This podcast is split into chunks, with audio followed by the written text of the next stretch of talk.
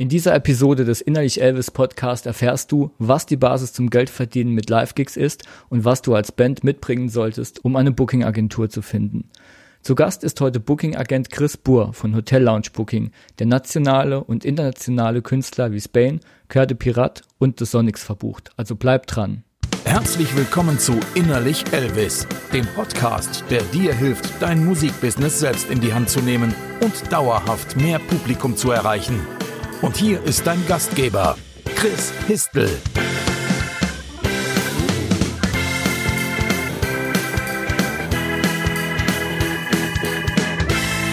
Herzlich willkommen zum Innerlich Elvis Podcast. Mein Name ist Chris Histel und ich zeige Musikern und Bands, wie sie ihr Musikbusiness selbst in die Hand nehmen und dauerhaft mehr Publikum und mehr Einnahmen erreichen. Und zwar ohne sich zu verbiegen. Kennst du den Stress, den es verursacht, wenn du dich um deine ganzen Auftritte selbst kümmern musst und vielleicht sogar eine Tour buchen willst? Bei der letzten Tour, die ich selbst organisiert habe, schrieb ich über 500 verschiedene Locations an. Und das kann ganz schön aufwendig werden. Da spart es natürlich Arbeit, wenn man eine Booking-Agentur von sich begeistern kann, die diesen Job für einen übernimmt. Und wie genau das geht, erklärt uns heute Booking-Agent Chris Buhr. Chris hat mit Hotel Lounge Booking seit den 90ern eine eigene Booking-Agentur und vertritt mittlerweile auch internationale Künstler. In dieser Episode erzählt er, wie du eine Booking-Agentur für dich begeistern kannst. Viel Spaß mit dem Interview. Hi Chris. Hallo Chris. Auch Chris. Hallo auch Chris. Genau. Ja. Ähm, du hast vor vielen Jahren mit Hotel Lounge deine eigene Booking-Agentur gegründet und bist damit mittlerweile erfolgreich. Bevor wir dahin kommen, interessiert mich jetzt aber zuerst mal, wie bist du denn überhaupt zur Musik an sich gekommen? Gut, wie kommt jemand zur Musik? Ähm, der eine wird Profimusiker, ähm, der andere wird Profi-Fan. Also ich habe beides versucht und wurde eher so der Profi-Fan. Ähm, ich kam auch zur Musik äh, im zarten Alter von unter zehn. Ich habe gern Radio gehört. Äh, ich bin im Saarland aufgewachsen, dann hörst du halt SR1. Und in den 80er Jahren gab es auch erstmal nur SR1 äh, äh, im Großen und Ganzen. Und äh, ja, ich war halt Fan von Künstlern wie, sagen wir, Sandra aus Saarbrücken, äh, Eros Ramazzotti, äh, 1985. Das waren echt Größen. Ich habe auch interessantere Musik gehört, kann man sagen, zu der Zeit. Die, ja, äh, ich habe dann aber auch schnell die Beatles entdeckt und das war so eine Offenbarung. Also diese äh, Musik der Beatles, die diese Vielfalt, diese Stimmung, die die bei mir erzeugt haben und äh, von da an ging es halt auch weiter. Äh, habe mich dann entwickelt in meinem Musikgeschmack. Schon mit zwölf Jahren hatte ich die, die größte Metal-Plattensammlung im Dorf gehabt. Äh, das alles so klassischer Heavy Metal der 80er Jahre und ja, und kam dann über 60er Jahre Musik, Anfang der 90er irgendwo auf die Schiene, ähm, dem sogenannten Alternative Rock, wo ich das eigentlich ja auch einen furchtbaren Begriff finde heutzutage. Äh, äh, Indie Rock ist eher so der Begriff für die Musik, die ich dann entdeckt habe für mich und das äh, ist bis heute noch so. Also es kam viele Musik dazu, bin halt sehr vielfältig interessiert und ich höre auch viel Jazz, äh, sonstige Sachen und aber Steckenpferd bleibt immer noch so die, der klassische 90er Jahre Indie-Rock. Ja. Mhm. Also wirklich eine bunte Mischung. Ja, cool. Ja. Hm.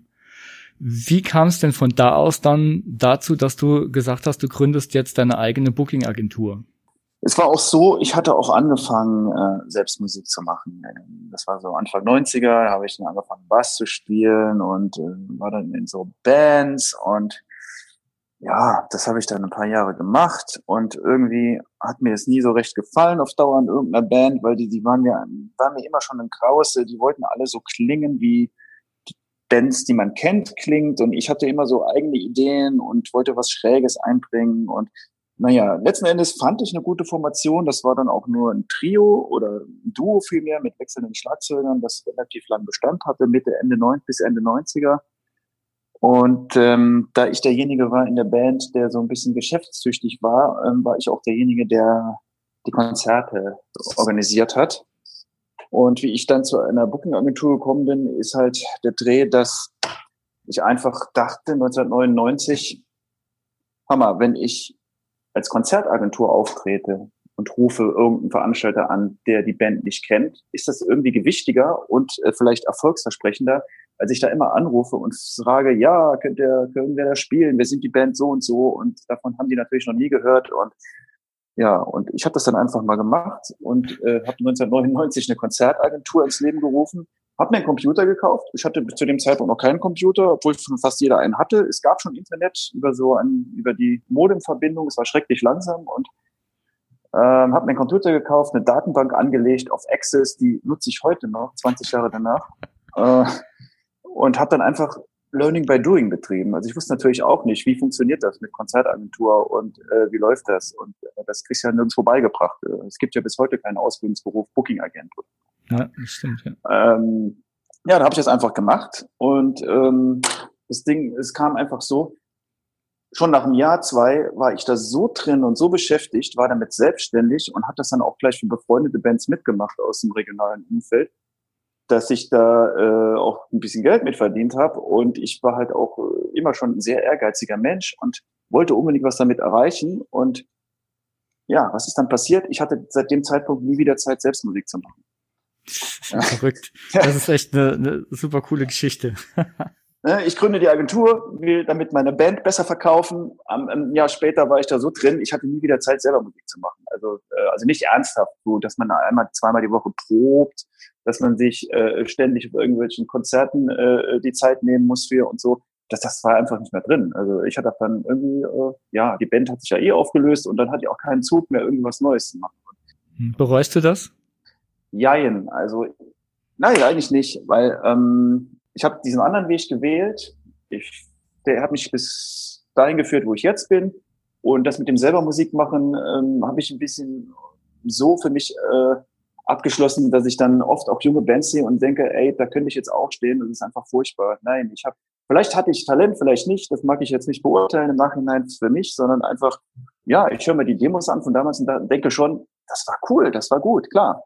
Jeder findet seine eigene Musik gut, aber äh, wer weiß, wir hatten auch leichten Erfolg. Wir waren äh, im nationalen Magazin, wir waren in der Intro schön besprochen, wir waren äh, kurz davor, ein kleines Label zu kriegen, wir hatten deutschlandweit gespielt, äh, war alles gut, aber äh, im Nachhinein denke ich, nee, gut, dass ich den anderen Weg gewählt habe und ja, mache das äh, mit der Musik halt jetzt in den letzten Jahren einfach so für mich als Hobby nebenbei.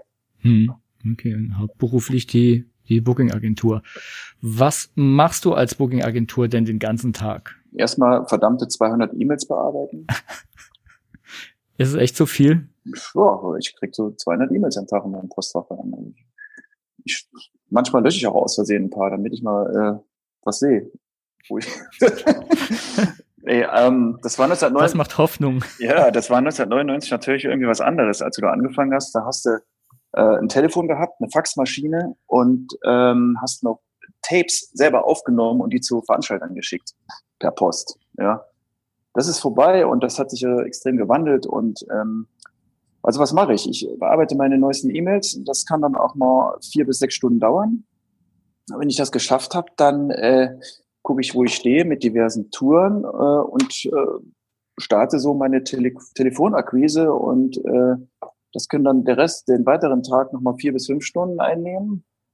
Ja, und dann später nochmal zwei bis drei Stunden kümmere ich mich um Dinge wie, weil ich ja auch selbstständig bin und eine Firma führe, wie Buchhaltung, Personal, Steuersachen, Planung, Reisen buchen. Äh, es müssen auch irgendwelche Social Media Sachen veröffentlicht werden und so weiter und so fort. Äh, ja, wer jetzt mitgezählt hat, der sieht auch, dass mein Tag vorneweg mal 14 äh, Stunden dauert. Äh, da aber selten was nach Plan äh, geht, also vor allem ein Zeitplan, den man sich vornimmt in dieser Branche ähm, und auch ständig irgendwas von äh, Deadlines die Rede ist, also Termindruck herrscht und so weiter, äh, äh, läuft es auch nie nach Plan. Das heißt, aus den 14 Stunden werden auch mal schnell 16 oder 18 und ich sitze nachts um eins noch im Büro. Also. Hm. also wenn du keine Leidenschaft dafür hast, dann bist du in dem Job auch einfach falsch, vermute ich, ne? Absolut. Also das ist ein Job, wo man sagt, du musst dafür brennen. Ja, also wenn du dafür brennst, dann willst du das auch. Also ich meine, im Nachhinein, wenn ich sehe, was ich in den ersten Jahren gemacht habe, äh, 1999 bis 2005 vielleicht rum, ist, ich habe mich total selbst ausgebeutet. Ich habe da gesessen von morgens neun bis nachts um drei und das jeden Tag über Jahre. Ja, hm. also 18 Stunden. Äh, ich hatte Sehenscheidenentzündung im Handgelenk hier, weil, weil wegen der Mausarbeit, weil ich irgendwelche E-Mail-Adressen per Copy und Paste im Verteiler kopiert habe, äh, aber Tausende von E-Mails und so per Hand und äh, solche Sachen halt. Ne? Also ja, man muss dafür brennen, man muss ein bisschen Leidensfähigkeit ähm, an den Tag legen und wie das halt auch so bei anderen Selbstständigen, anderen Branchen ist, du musst halt auch das Talent dazu haben, äh, sowas zu machen. Ja. Okay. Du ähm, holst große und internationale Bands, wie jetzt letztens zum Beispiel Spain, in ein kleines Kaff wie Hemmersdorf, das selbst im Saarland nicht jeder kennt. Wie, wieso ausgerechnet Hemmersdorf und nicht in eine größere Stadt wie zum Beispiel Saarbrücken oder noch größer? Gut, das war jetzt relativ gesehen, es war ein Sonderfall. Wir haben ähm, Spain ähm, stand an zu einer Europatour, weil zum neuen Album. Wir machen jetzt schon ein paar Jahre die Band äh, europaweit. Und wir hatten einen Tag off. Und ich habe in dem Dorf, in dem wir das Büro betreiben, eh erkannt, dass hier Potenzial äh, herrscht für mehr zu machen, als nur ähm, dieses Gasthaus mit der Bühne zu nutzen, um mal ein Konzert zu machen, sondern die große Idee ist, die jetzt äh, in Planung geht, ist, wir machen ein ganzes Festival. Ah ja, okay. ja. Und ähm, so als Testballon habe ich mir Spain dann halt auf diesem sehr oft dann ausgesucht und gesagt, komm, jetzt zwischen Dortmund und Zürich machen wir noch Station in Hammersdorf und probieren das einfach mal, wie das funktioniert in einem Dorf, wo 100 Prozent es so gut wie keinen gibt, der die Band jemals gehört hat oder kennt. Ja? Weil mein Festival, was ich davor habe, da geht es nicht um die großen Namen. Es geht, es geht um Entdecken und Genießen und Musik als solches wieder zu genießen. Es geht nicht um ein Event also um numerische Perfektion. Es geht um ein Fest, wo alle zusammenkommen. Musiker und Gäste von jedem Alters. Und ein Dorf ist letztendlich auch so ein Kosmos für sich. Und da hast du auch äh, ne, alle Schichten, alle Altersklassen. Und ja, niemand hat vorher von dieser Band je gehört. Und das war der große Versuch, es zu probieren. Und ich war mir sicher, es wird funktionieren. Und es hat auch extrem gut funktioniert. Äh, das halbe Dorf war da, also das war voll, weil einfach äh, du hast im Dorf ja sonst nie was. Du hast auch in den Nachbarndörfern nie was. Da gibt's ja keinen Musikclub, es gibt ja auch kein Kino und kein nix. Ja. Und äh, das ist die große Chance eigentlich. Ähm, ich hätte die Show auch in Saarbrücken machen können, ähm, wobei ich da mehr Geld draufgezahlt hätte. Ähm, und ich hätte da vielleicht am Ende 23, 25 zahlende Gäste gehabt. In Hemmersdorf hatte ich 200 da. Ja. Und ähm, ja, und es kam, wie es kommt halt der Fakt dazu, dass ich halt hier so einen Testballon hier gebraucht habe. Und dann hat sich das gerade gut ergeben und dann haben wir das einfach gemacht. Und ja, der Testballon ist am Steigen, es läuft. Wie kommst du denn jetzt an so Künstler wie Spain? Ich habe gesehen, du machst auch Körde Pirat ähm, jetzt demnächst äh, oder läuft, glaube ich, gerade schon sogar die Tour des Sonics. Wie kommst du an diese Künstler? Gut, da, da muss ich weit ausholen im Prinzip auf diese einfache Frage. Du äh, kommst natürlich, wenn du neu in dieses Metier kommst und denkst, du bist jetzt Booking-Agent oder machst mal eine Konzertagentur, kommst du nicht an diese Künstler. Ähm, weil da musst du immer die, die Grundvoraussetzung in dem Geschäft ist Kontakte, dein Netzwerk, persönliches äh, Kennen der Leute, also Vertrauen, ja. Ich habe mir das irgendwo erarbeitet. Das Netzwerk ist größer geworden. Es ist, ähm, da sind auch Agenten dabei, die machen richtig große Bands und äh, mit denen arbeite ich und ja, wenn du mal so weit bist, dann kommst du relativ einfach an die Künstler im Prinzip, äh, wenn du die willst. Also ich meine, ich habe zum Beispiel die Sonics, das da war, äh, als die wieder reuniert waren seit 2007 und da hatten die vorher schon mal in Deutschland gespielt auch. Das hatte noch eine andere Agentur gemacht. Ich hatte das damals gesehen und fand das spitze und ähm, ich glaube, ich habe nicht mal selbst nachgebohrt, ob wir die machen können. Oder vielleicht habe ich es gemacht wegen der Schweiz, weil wir betreiben in der Schweiz ja auch ein Büro und machen auch Künstler ausschließlich ähm, nur in der Schweiz. Ein paar. Und ähm, ja, auf jeden Fall habe ich nachgebohrt und der, wir, da ich mit dem auch in andere Sachen mit diesem Agenten aus San Francisco schon äh, länger bearbeite und der auch unsere Arbeit schätzt und so weiter, hat er dann gesagt, ja, willst du nicht gleich komplett machen? Äh, so mehrere Länder, also auch Deutschland, Österreich und und so weiter. Und habe ich natürlich gesagt, ja, ja, kann ich ja hm. nicht nein sagen. Also, ja klar. Also wie kommt man an die Bands? Es ist aber auch, ähm, es hängt auch immer an der Band ab und äh, wo die steht in ihrer Profikarriere und welches Netzwerk die hat.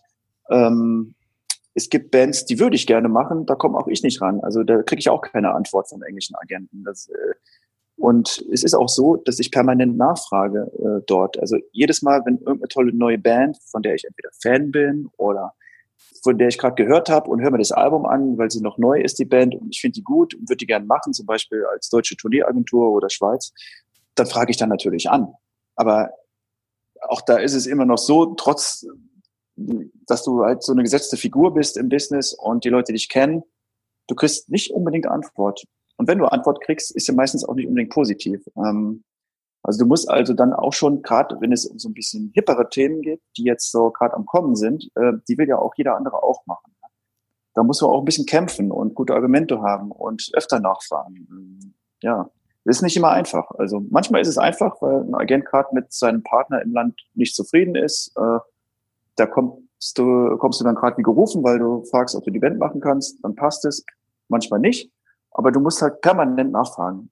Ob das jetzt neue Bands sind oder schon gesetzte Bands, die du gern machen würdest, du musst immer nachfragen und das regelmäßig und oft. Hm, okay, also wirklich dranbleiben. Also im Grunde das, was man auch ähm, einem jungen Künstler sagen würde, der auf der anderen Seite steht und eine Agentur sucht. Womit wir bei meiner nächsten Frage wären, denn was muss denn ein Künstler haben, damit du das Booking für ihn übernehmen möchtest oder dass das Booking für ihn übernimmst? Weil ähm, im Fußball musst du ja laut Oliver Kahn Eier haben. Ähm, Im Fall eine Band mag mit uns arbeiten, da zählt in erster Linie nur eins, also ob die Musik mich begeistert. Weil wenn ich mich äh, 18 Stunden am Tag im Bürosessel äh, quäle, da muss das einen guten Grund haben. Also da muss die Musik mich begeistern. Also das ist mal die Grundvoraussetzung äh, für einen Künstler, der, der bei uns äh, einsteigen will oder den wir machen wollen. Ja. Und ich höre immer, also das liegt auf daher, ich höre im Prinzip jeden Tag von morgens bis abends, nachts Musik. Also ob in der Küche, übers Bad, im Büro, am Abend, beim Essen. Äh, ich habe da so eine Bluetooth-Box von, von Bose und die trage ich halt mit mir rum. So, das ganze Haus. Also egal, ob Bad, Keller, Garten, Fitnesstraining am Abend. Äh, ich habe die Musik, die ist irgendwie immer dabei. Also ich bin, ich brauche die Musik irgendwie, wie die andere Leute oder jeder Mensch Luft zum Leben. Ja? Und äh, wenn ich eine Band mache, muss ich halt auch dafür brennen. Also das ähm, Avantgarde und Nische bedeutet, das ist zeitintensiv. Ja, das ist Aufopferung für den Künstler. Und äh, wenn also eine Band nicht bei mir in der Bose-Box läuft, ja, dann hat es also eigentlich nicht wirklich Grund, die zu machen. Ja, also es muss einen Grund geben äh, für mich. Ich, ich muss die Musik mögen und dann ist auch der Sinn für mich da, mich dahinter zu klemmen, weil die meisten Bands, die wir machen, muss ich auch sagen, sind verdammt schwer an den Mann zu bringen, weil Avantgarde und Nische ist nicht Mainstream und äh, es ist nicht etwas, wo ein kommerzieller Veranstalter anhand der Größe entscheidet, mache ich ein Angebot, wie groß kann ich damit Geld verdienen, weil ich muss damit Geld verdienen äh, und äh, es ist halt etwas, das musst du, also ich sage immer, du brauchst 100 Kontakte, um eine Show rauszukriegen. Du musst mit 100 Leuten telefonieren für eine gute Show. Wie kommen denn die Bands auf deine Boombox? Entdeckst du die bei Spotify oder kriegst du irgendwie, packst du da Demos rein, MP3s? Wie, wie kommst du an das Zeug? Es, es kommt auf verschiedenen Wegen zu mir. Also das ähm, zum einen äh, durch das Netzwerk, das man auch hat, dann äh, nach all den Jahren, da kommen die Agenten halt hin und wieder auch und fragen äh, und stellen etwas vor. Also Agenten sind halt die, die mit der Band direkt äh, das Live-Segment äh, bearbeiten.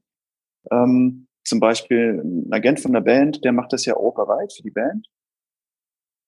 Der fragt sogenannte National Promoter, also Tourneeagenturen in den einzelnen Ländern. Ähm, wir sehen uns als oder wir arbeiten als äh, Tourneeagentur in Deutschland und in der Schweiz und haben selbst als Agent einige Bands, die wir europaweit machen. Ähm, dann kommt der Agent, der fragt dann, ja, guck mal da, kennt neuen Acts, der ist toll, hör dir das mal an, das Album hier ist das Album, hör dir das mal an man trifft sich mit den Agenten ja auch unterm Jahr öfter in Europa bei verschiedenen Konferenzen und dann tauscht man sich aus und kriegt wieder neue Sachen zugesteckt. Ähm, das ist der, der, der klassische Weg im Netzwerk. Dann ist natürlich auch äh, Radio. Du brauchst halt auch ein gutes Radio äh, am Tag. Ich höre äh, fast ausschließlich Deutschlandradio Kultur. Und äh, da werden über den Tag bis in die Nacht, da hast du immer wieder irgendwelche neue Platten, neue Musik wird vorgestellt oder auch Spezialsendungen, wo äh, neue Platten vorgestellt werden. Und da ist oft was dabei, das, das notiere ich mir dann. Äh, dann gehe ich in meine Spotify-App natürlich, hole mir das Album, höre mir das näher an, guck äh, auf der Webseite des Künstlers, wer ist der Kontakt, wer ist der Agent. In der Regel kenne ich die und wenn ich sie nicht kenne, ich finde den Eck gut, dann äh, schreibe ich die an, äh, dass ich ihn gern machen würde. Äh, manchmal ist es auch einfach der Zufall, weil da erzählt er ein Freund von der und der Band, die hat er da und da gesehen, die war Support da und dann spielt er dir vor und, und dann denkst du, oh, ist der Hammer und dann kümmere ich mich auch um den Kontakt wenn ich Event machen mag. Hm. Also wenn du jetzt, also wir nehmen jetzt mal an, du hast eine Band gefunden, die gefällt dir unheimlich gut, ist eine äh, Nachwuchsband. Und was wäre dann jetzt für dich, nachdem das Thema Geschmack äh, abgehakt ist, also ähm, passt für dich, was wäre denn die Grundlage, dass du diese Band jetzt erfolgreich verbuchen könntest? Also der, in erster Linie ist es mein Netzwerk. Ja. Wenn man davon ausgeht, es ist eine sogenannte Newcomer-Band, die hat jetzt vielleicht ein kleines Indie-Label gefunden, das die Platte veröffentlicht, vielleicht mit einem Vertrieb in Deutschland, international noch nicht so, dann ist das etwas, das kennt man ja nicht. Ne? Die haben vielleicht einen Fankreis in ihrer Region. Äh, wenn die daheim spielen, dann können die es auch schaffen, mal 100 Leute zu kriegen oder auch mehr, je nachdem. Ähm, dann ist die Grundlage, dass ich die verbuchen kann, mein Netzwerk. Das ist dann, wenn ich einen Veranstalter anrufe, in einem gut geförderten, subventionierten Club, der sich das auch leisten kann, weil ein kommerzieller Veranstalter kommt da nicht in Frage. Ähm, der muss das dann auch mögen. Also, weil der weiß auch, mache ich die Band, kommen ja 30 zahlende Gäste, ich habe 2000 Euro Kosten samt Gage, Hotel, ähm, was man alles so hat ähm, für eine Veranstaltung. Ich zahle da 1500 Euro drauf, aber wir haben ja Budget. Ist ja egal. Wir wollen ja anspruchsvolle Kultur bieten und Vielfalt. Also ja, machen wir, wenn dir gefällt es. Ähm, mein Netzwerk ist auch dann wichtig, um die richtigen Spots äh, zu kriegen für solche Bands, um überhaupt mal in, den, in, die Lage zu kommen, von größerem Publikum zu spielen. Das heißt, das, äh, Festivals. Festivals, die sprießen ja aus dem Boden, wie, wie gesagt, äh, unglaublich, ja. Also es gibt jedes Jahr mehr Festivals. Ähm, es gibt nicht immer nur gute Festivals, aber es gibt immer mehr auch richtig gute Festivals, auch kleine wie große. Also je größer es wird, desto beschissener wird es eigentlich. Also je kleiner es wird, desto interessanter wird es.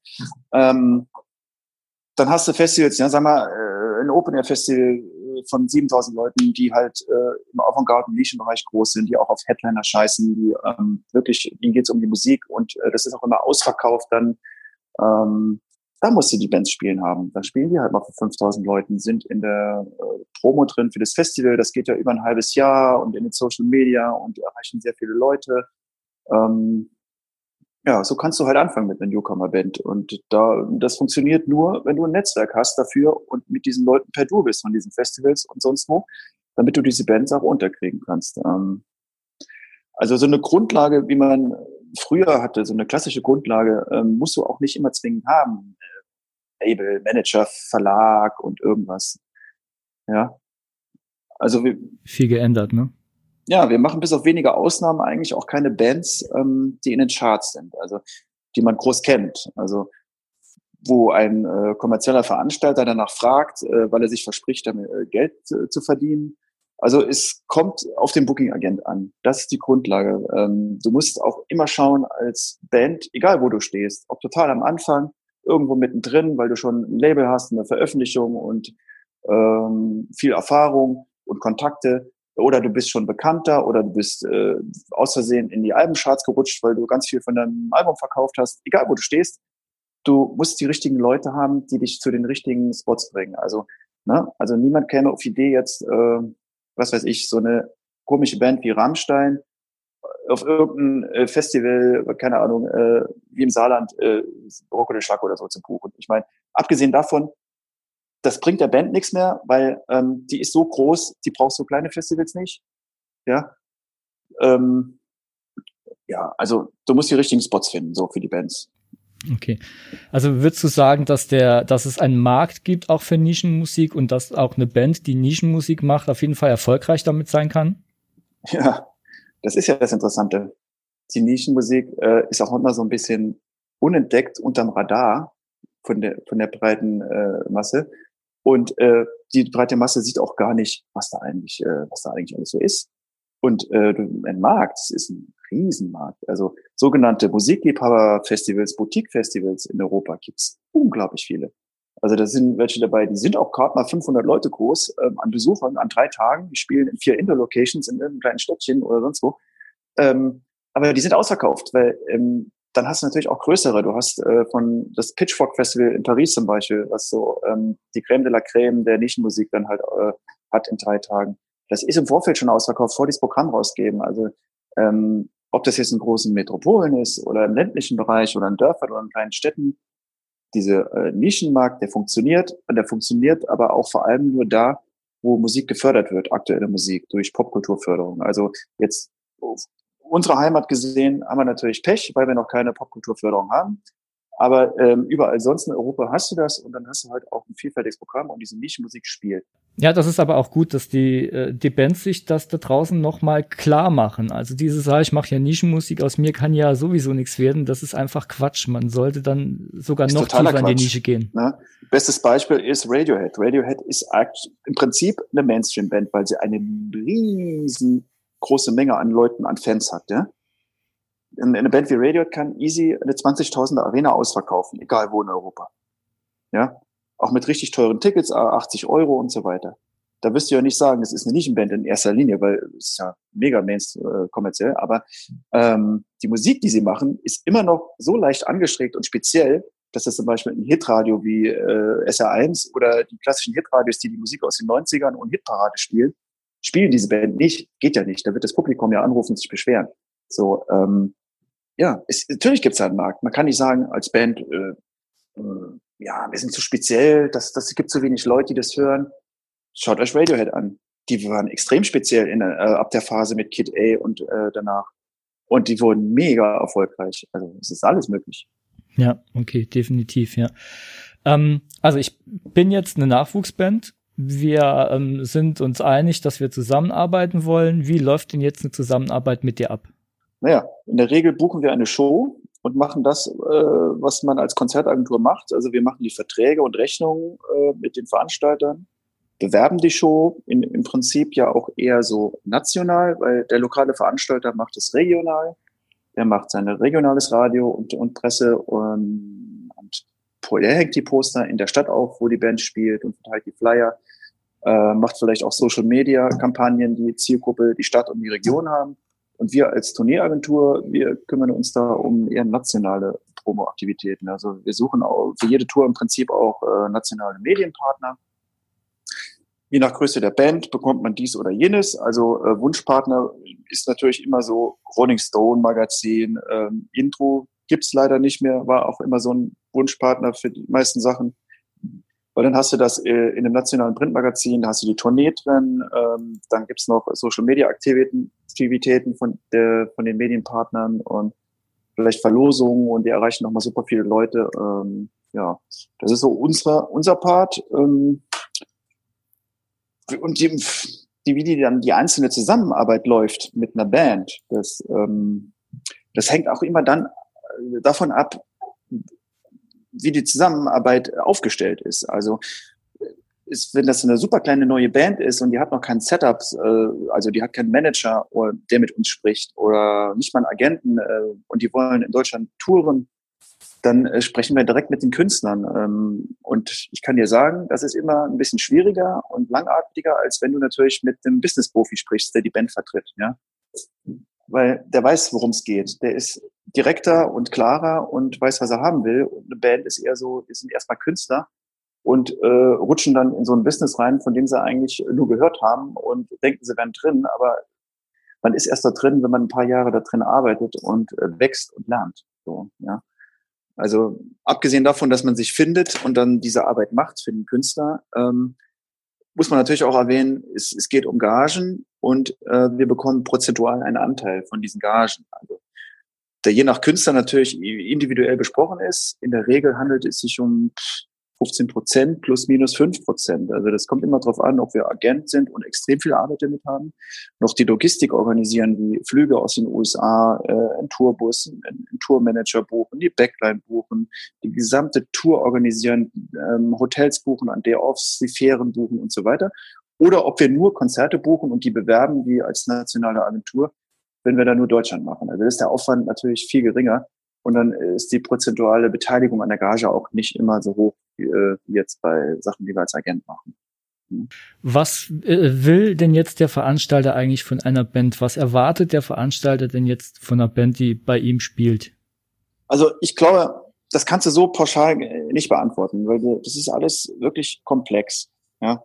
Ähm, du musst vor allem erstmal unterscheiden in zwei Arten von Veranstalter, damit du mal äh, überhaupt das Ganze ein bisschen auseinander bekommst. Äh, der kommerzielle Veranstalter mag eine Band, äh, die Tickets verkauft, damit er Geld verdient. Und äh, im Bereich Nische hast du überwiegend Musikfans auf allen Seiten, des, des, der Veranstaltung, also ob du Veranstalter bist, der Agent, die Band und was, die Fans, was auch immer. Ähm, und die Veranstalter im Bereich Nischenmusik so, die, die machen eine Band, weil sie Fan sind, egal was sie an Tickets verkaufen. Äh, die gucken da in erster Linie nicht drauf. Natürlich müssen die auch gucken, dass eine Veranstaltung sich bezahlt macht. Aber ähm, grob gesehen äh, geht natürlich auch nicht immer finanziell gut. Ähm, daher ist es so wichtig, dass ähm, wie wir das auch haben, eigentlich mittlerweile seit Jahrzehnten schon. Und äh, in den letzten Jahren wurden auch die letzten Lücken geschlossen. Du hast in ganz Europa Förderung für aktuelle Musik. Ja?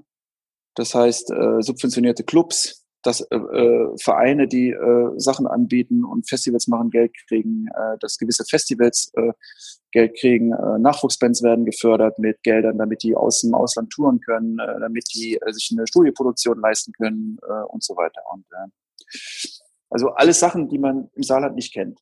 Ja. Und die aber nötig sind, um zu sagen, was genau will ein Veranstalter von einer Band. Also der kommerzielle Veranstalter, der will nur Geld verdienen.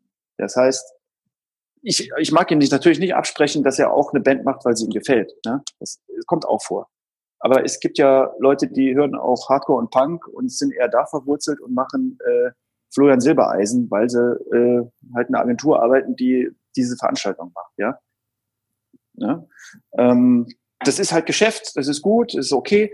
Ähm, nur halt eben, diese Veranstalter sind halt darauf angewiesen, auch gerade wenn sie da ohne Förderung da stehen, dass sie halt die Sachen machen, die halt entsprechend Tickets verkaufen, wo sie ihr Geld mit verdienen. Ja, das ist leider so, ja, das stimmt. Also das, das will ein Veranstalter von einer Band, der will Geld verdienen, ja. Weil er auch, er ist Teil in der Nahrungskette, wie das Label, wie der Manager, der Verleger und so weiter. Ähm, es ist eine andere Welt. Es ist in der Tat eine andere Welt, wie wenn es um die Welt geht, wo Avantgarde und Nischenmusik äh, behandelt wird, weil dort wollen die Leute nicht Geld verdienen. Die wollen gucken, dass die Kosten reinkommen. Manche sind so gut gefördert, dann ist es eh scheißegal. Dann haben sie Budget und dann geben sie auch mal 5000 Euro mehr aus Engage für eine Band, die, äh, weil sie die unbedingt haben wollen. Ja, da sind, da sind wirkliche leidenschaftliche Musikfans dahinter. Ähm, beim Thema Geld verdienen, du sagtest eben schon, ähm, du verdienst im Prinzip an den Prozenten von, ähm, von Gagen. Ab, ab wann lohnt sich denn eine Band für dich? Ab wann fängst du denn an, an einer Band zu verdienen? Ab wann lohnt sich? Also ähm, im Prinzip ab dem ersten Konzert, weil äh, wenn eine Band eine Gage bekommt, bin ich, bin ich ja beteiligt. Ob die jetzt klein ist oder groß, natürlich ist schön, wenn sie groß ist. Ähm, wenn sie klein ist, verdiene ich aber auch was. Das heißt, ähm, man muss dann den Gesamtaufwand sehen. Also äh, eine ganz neue Band, die jetzt noch keiner kennt, äh, da, da hast du unglaublich viel Zeit, die du erstmal investieren musst. Du musst unglaublich viel Mailouts machen und Mails verschicken und die Leute anrufen und ähm, ihnen quasi, du musst sie quasi anbetteln, bitte das mal anzuhören und ähm, ja, das ist, da geht viel, viel Zeit drauf. Und wenn man das natürlich in Relation sieht zu dem, was man dann als Ertrag hat, zu einer ersten Tour oder den ersten Shows mit einer neuen Band, dann, dann kriegst du Tränen in die Augen. Also, das, das, ähm, aber ich glaube, wir sind ganz okay aufgestellt und können uns das auch erlauben, viel Zeit und Kosten zu haben mit ähm, neuen und tollen Bands, die ein bisschen kleiner sind weil wir dann äh, für den Schweizmarkt auch so ein paar Nummern machen. Da rufe ich drei Veranstalter an und handle die drei Shows aus für die Tour und wir verdienen äh, richtig viel Geld. Ähm, also eine Agentur muss auch immer so, ja, so ein paar Stecken größere Pferde im Stall haben. Sonst kann sie sich nicht finanzieren. Sonst könnten wir diese ganzen acht anderen 80 Bands, wo wir Fans von sind, gar nicht machen. Okay. Ähm, bei vielen Bands hat man manchmal so das Gefühl, dass denen nicht ganz klar ist, was für sie gerade in dem Moment der Sinn eines Gigs ist. Promotion oder Cash. Wo siehst du denn den Sinn von Live-Auftritten für eine Nachwuchsband? Also ähm, ja, das Level entscheidet. Ne? Bist du so bekannt und verkaufst Tickets, dann äh, spielst du das Geld deswegen. Aber bist du nicht bekannt, äh, bist eine kleine Newcomer-Band, ist jede Show eigentlich äh, wertvoll. Ja, also du, du musst ja einen Fankreis erspielen, weil letzten Endes geht's halt darum, dass du Fans hast und je mehr Fans du hast, desto mehr Platten verkaufst du und Konzerttickets und desto bekannter wirst du. Und ähm, ich glaube nicht, dass es Bands gibt, die sagen, die möchten das nicht. Es sei denn, du bist so ein Studioprojekt und machst nur Studioalben und willst gar nicht live auftreten. Und äh, aber du musst ja auch einen Fankreis aufbauen, äh, weil du willst ja Alben verkaufen und du möchtest ja, dass das gehört wird. Ja. Also ist äh, im Prinzip jeder muss gucken, dass er irgendwie sich einen Fankreis erspielt. Und darum ist äh, jeder Gig wertvoll und wichtig. Ja, nur sollte man auch äh, nicht jeden Scheiß machen. Ja, also Stadtfeste, äh, wo das Publikum nichts mit der Musik anfangen kann oder so. Das ist äh, einerseits sehr frustrierend für die Band. Du, du gibst dir da Mühe mit deiner eigenen Musik und die Leute sitzen da und unterhalten sich und hören dir gar nicht zu oder so. Das ist natürlich blöd. Ähm, du musst dann, nimm mal an, du bist eine Newcomer-Band, du musst in deiner Region schauen, dass du Kontakte aufbaust und dann haben wir es wieder. Persönliches Business, Netzwerk. Du musst schauen, dass du einen persönlichen Draht findest und Kontakt zu den regionalen Veranstaltern. Äh, da gibt es sicher welche ähm, in jeder Region, wo du äh, jemand findest, der macht ein Festival. Ähm, da musst du schauen, dass, äh, dass er deine Musik hört. Und wenn er das gut findet, hast du vielleicht Glück und er sagt, okay, er dürft hier ein Opening machen für Band so und so aus dem Mainstream machen dann 20.000er Open Air und du darfst ja mittags um sechs vor 10.000 Leuten spielen. Also ich meine, da kannst du dir Fans aufbauen, weil danach kommen sicher einige neue Followers und auf deine Social Media Kanäle, ähm, du verkaufst ein paar Platten und so weiter. Und, äh, der Sinn von Gigs, Promo oder Cash, ähm, die Frage stellt sich gar nicht für eine Newcomer-Band. Ähm, natürlich braucht die auch Cash. Die hat ja auch Kosten. Die hat einen Proberaum, ähm, sie muss neue Instrumente haben, sie hat äh, Tourkosten, wenn sie irgendwo hinfährt und so weiter und so fort. Nur ähm, das muss man ausblenden. Also willst du auf ein neues Level kommen und bekannter werden, musst du nicht aufs Geld gucken, sondern du musst gucken, dass du an den richtigen Stellen so oft wie möglich spielst, um dir einen Fankreis aufzubauen. Ich sage es nochmal, weil ich, äh, wo natürlich aktuelle Musik gefördert wird, ist es gang und gäbe, dass auch die Newcomer der, der Region oder der Stadt ständig auch die Chance haben, einerseits ähm, in Kontakt zu kommen mit internationalen Bands, die ähm, natürlich auch wieder ein Türöffner sein können, ein Kontakt sein können oder Kontakte liefern können, ähm, wenn du da als Opening Acts auftreten darfst. Ähm, du lernst aber auch von den Bands, die in einer anderen Liga sind, ähm, wie die spielen, wie die den Soundcheck machen, wie die drauf sind äh, und so weiter und so fort. Ja, und wenn du halt diese Popkulturförderung nicht hast, dann kannst du den Nachwuchsbands in der Region auch kaum helfen, weil es ist alles nur mit Geld zu machen. Okay. Ähm, wir haben noch zwei Hörerfragen. Ähm, die erste ist, ab wann lohnt sich denn eine Booking-Agentur für eine Band? Also man äh, kann sagen, also sobald ein, Setup steht, ne? also du hast ein Label, du hast eine Plattenveröffentlichung steht an, ähm, könnte man im Prinzip sagen, das ist der Moment, ähm, ab wann sich dann eine Booking-Agentur äh, für eine Band lohnt. Ähm, weil es wird auch vorher keine Booking-Agentur groß äh, mit der Band arbeiten wollen, außer die total Verrückten wie wir, dass wir sagen, wir mögen euren Scheiß so gut, wir machen das, auch wenn wir kein Geld mit verdienen, aber wir stehen dahinter. Ja? Ähm, aber auch schon früher eigentlich. Ähm, ich meine, sofern man eine Booking-Agentur findet, die an einen glaubt und auch wiederum ein Netzwerk zu Labels hat, weil äh, vermitteln können wir auch. Wir haben ja die Kontakte zu den ganzen Labels. Wir arbeiten ja mit diesen Labels zusammen. Ähm, wir können dann den Label auch mal was vorschlagen und sagen, guck mal, wir haben eine neue Band, die würden wir gerne buchen. Nur, denen fehlt ein Label. Die brauchen eine VÖ, damit sie äh, Presse kriegt für das Album und äh, dann, ja, du brauchst halt ähm, so ein Setup halt, ne? So Label und Manager sind so die zwei Voraussetzungen eigentlich, damit man äh, gut zusammenarbeitet. Mhm. Okay, also Label und Management sind Voraussetzungen für ähm, das Suchen einer Booking-Agentur. Und die Frage zwei ist jetzt genau das Umgekehrte. Ab wann lohnt sich denn eine Band für eine Booking-Agentur? Ja, also für die Big Players, lass sie mal Lieberberg und FKP Scorpio und so weiter heißen in Deutschland, äh, eigentlich lohnt es sich das für Sie nur, wenn Sie ordentlich Tickets verkaufen. Ab ähm, mindestens 200er Clubgröße. Ja. Alles darunter ist eigentlich auch ist eigentlich Aufbauarbeit für die Agentur, ja, wo die dann auch drauf zahlt mit dem aufgrund der Kosten, die sie damit hat. Ähm, ja, und für kleine Agenturen ist es halt eine Fanentscheidung, äh, ob ja oder hm. nein. Was sollte denn jetzt diese Nachwuchsband im Vorfeld schon selbst leisten? Du hast gesagt, die sollte schon ein Management haben und eventuell sogar schon ein Label. Ähm, was sollte die Band denn an, an eigenen Skills noch mitbringen, außer Musik machen? Sie sollte gewisse Basics beherrschen. Also sie sollte irgendwie geschäftstüchtig sein. Ähm, sie sollte Netzwerk-Skills haben, äh, die man braucht. Man muss ein guter Netzwerker sein. Äh, und wenn nicht, dann sollte so eine junge Band jemand finden, der das für sie macht. Das, das kann ja auch ein, ein guter Freund sein, der Bruder vom Gitarrist, der halt eben so dieses gewisse Talent hat. äh, ein Smalltalker zu sein und Netzwerker, der sich die Kontakte erarbeitet, äh, sympathisch rüberkommt und sich ein Netzwerk erschließt und dann so ein bisschen die Türen öffnet für die ersten guten Gigs für die Band. Und es ist auch oft so, ähm, wenn ich das so gesehen habe in den letzten 30 Jahren, dann hat das jemand gemacht für eine Band und der hat es dann so weit geschafft und ist selbst da reingewachsen und der war dann später der Manager. Ja, so, das kann passieren. Kann auch ein Freund, wie gesagt, kann ein Freund sein, ein Bekannter der Band, der einfach diese, äh, dieses Talent hat, ähm, jemand äh, ein Pony als Rennpferd mhm. zu verkaufen. Okay. Gut gesagt, ja, da geht's äh, wie so oft, äh, Musiker wollen das nicht hören, aber oft nicht hören, aber oft geht's halt einfach ums Verkaufen. Sie brauchen es auch nicht zu hören. Es, sie sollen Musik machen. Und wenn sie sich ausschließlich auf das konzentrieren, was sie eigentlich machen wollen, dann sind sie auch gut darin. Also dann können sie auch frei arbeiten.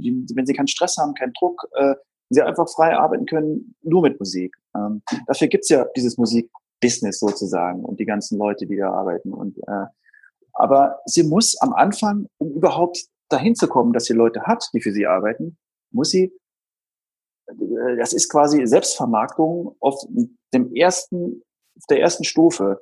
Du musst versuchen, Eintritt zu finden und Leute kennenzulernen, die dich weiterbringen. Und oder jemand haben, der es macht. Wenn keiner in der Band, also wenn du nur Trottel in der Band hast, dann, dann bringt das nichts. Also ich habe es äh, gerade in den ersten Jahren, wo ich mit vielen Newcomer-Bands äh, gearbeitet habe, äh, auch aus der Region, dann wo man herkam, äh, da hast du gesagt, ey verdammt, das wäre eine Band, die hat solch ein Talent, die schreibt Songs, unglaublich, die Arrangements, der Ausdruck, die Power. Ich habe jedes Mal Tränen in den Augen, wenn ich die live sehe. Aber es sind leider alles Trottel. dann, ja, dann kommt die Band, die, die wird es nie zu was bringen, trotz des großen Talents. Das wäre jetzt meine nächste Frage gewesen, nämlich setzt sich gute Musik immer durch oder sollte man schon gut strukturiert an den Start gehen, auf sich gezielt aufmerksam machen und ein bisschen das planen, was man da tut? Also gute Musik, ja. Ich meine, du siehst ja zum Beispiel an unserer Agentur. Also äh, wir kriegen, da bin ich immer sehr, äh, ja, ähm, Eigenlob soll man ja nicht so an den Tag bringen, aber ich krieg oft so, ey, ihr habt so gute Bands, ah, gut, dass er die macht und toll. Und dann bin ich immer, ah, ja, ich mach schon was richtig irgendwo im Leben. Und äh, aber ähm, du brauchst halt beides. Also völlige Deppen, wie ich eben schon gesagt habe, kommen nicht weit. Die müssen sich artikulieren können, die müssen Geschäfte führen können, die müssen verhandeln können. Sie, ja, drum. Ich sagte, wenn eine Band das Talent hat, aber merkt, sie kommt nicht weiter, nicht verzweifeln, dann klammert euch an euer Talent und findet jemand, der das Geschäftliche macht. Mhm. Ja, ich meine, hier in, gerade in dem Podcast geht's ja auch viel drum, ähm, den Bands und den Musikern eben auch den Mut zu machen, viele Teile erstmal selbst zu übernehmen, bis man dann irgendwo dort ist, wo man sagen kann, jetzt äh, kann man sich auch jemand externes suchen. Mhm. Mhm. Dann jetzt die, ne, die, große Frage, die äh, alle Nachwuchskünstler äh, interessiert. Wie viel Gage kann denn eine unbekannte Band verlangen? Da hast du dann auch wieder zwei Veranstalter. Der kommerzielle gibt dir die Möglichkeit und hat dadurch schon Kosten und du spielst ihm nichts dafür ein. Also der gibt dir die Möglichkeit, ein Opening zu machen für eine Tausender Clubshow. Niemand kennt dich, dann darfst du dich echt bedanken bei dem lokalen Veranstalter. Dass, für den ist es ja, es ist im Prinzip kein Risiko, aber es sind auch Kosten. Der muss dir auch was zu essen geben, der hat eine GEMAT für dich zu zahlen äh, und so weiter und so fort. Selbst wenn er dir keine Gage gibt und nichts zahlt, hat er Kosten. Und ja, also wie viel Gage kann eine unbekannte Band verlangen? Ich meine, ähm, eigentlich nichts. Und das, das ist auch berechtigt so. Wenn dich jemand vor tausend Leuten spielen lässt, das ist Gold wert, das ist unbezahlbar. Das ist jetzt die Antwort, die die Leute, glaube ich, nicht haben wollen. Aber ich denke, das ist die Realität, mit der man sich abfinden muss. Ja, natürlich. Das ist das Musikgeschäft. Ähm, man, äh, man kennt auch diesen, äh, diese Redewendung ähm, Pay to Play. Äh, das ist in, in manchen Ländern immer noch knallhartes Rock'n'Roll-Geschäft wie vor 30, 40 Jahren. Also wenn du in England irgendwo überhaupt mal auf die Bühne kommen willst vom Publikum, dann musst du dafür zahlen. Ja.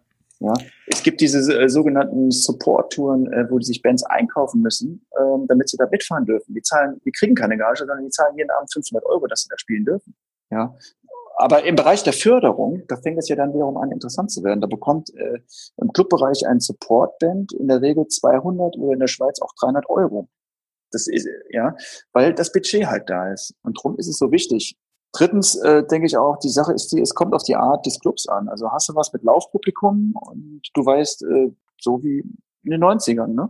Machst du eine Band, kommen 70 Leute, dann kannst du der Band auch entsprechend entlöhnen. Also vielleicht 60 Prozent der Eintritte anbieten. Dann hat die Band grob gesehen bei 10 Euro Eintritt 360 Euro. Und das ist ja schon ansehnlich für eine Band, die keiner kennt. Ne?